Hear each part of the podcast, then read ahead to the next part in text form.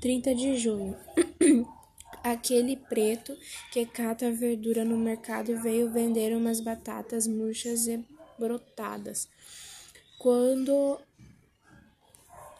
olhando-as, vi que ninguém ia comprar. Pensei: este pobre deve ter vagado inutilmente sem conseguir dinheiro para refeições. Perguntei-lhe se queria comida. Quero. Dirigiu-me um olhar tão terno como se estivesse olhando uma santa.